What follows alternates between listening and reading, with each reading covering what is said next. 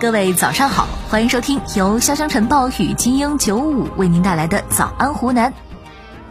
首先来关注湖南的天气情况。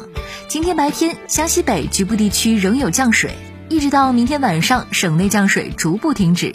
气象专家提醒，近期湖南全省早晚温差大，大家需要及时添衣保暖，谨防感冒。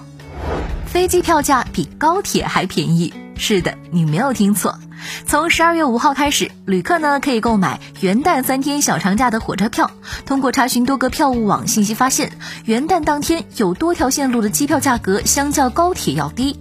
其中，从长沙前往北京的机票折扣达到了二点六折，比高铁票便宜近三百元。长沙机场工作人员介绍，现在各大航空公司均推出了节假日特价机票，尤其可以关注天津、广州等地方的机票，和往常相比，票价有较大折扣。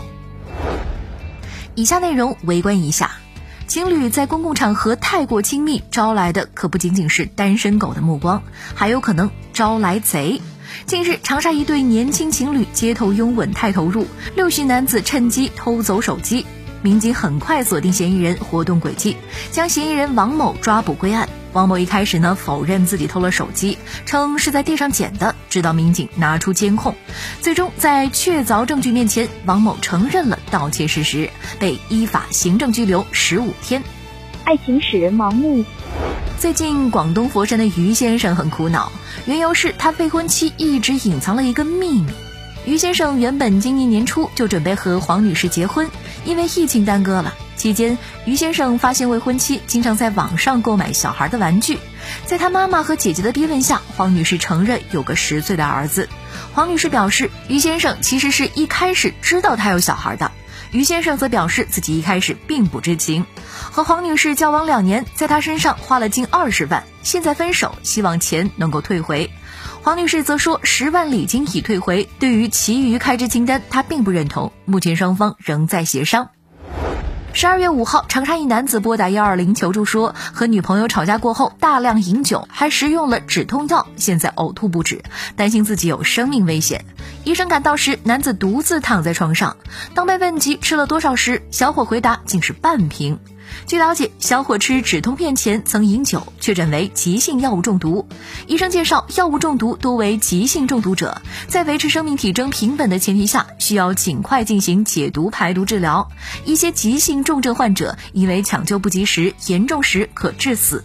发现药物中毒应先催吐，拨打幺二零就近送医。接下来，这位大姐为了驾考可是太拼了。近日，重庆一大姐在科目三考试时，因被货车挡路，无法靠边停车。她从上午十二点等到下午三点，等货车开走后完成了考试。过程中，考试方劝她放弃考试，下一次考试的费用他们全包。但是大姐仍不放弃，并且车内还有三位学员没考。只要我等得够久，就能熬死这个考试。最后，我们来讨论一下。近日，江苏徐州一家长在众目睽睽下公然给老师送锦旗，总结起来就是教啥啥不行，叫家长第一名。对于这位家长的高调送锦旗行为，网友却表现得非常担忧。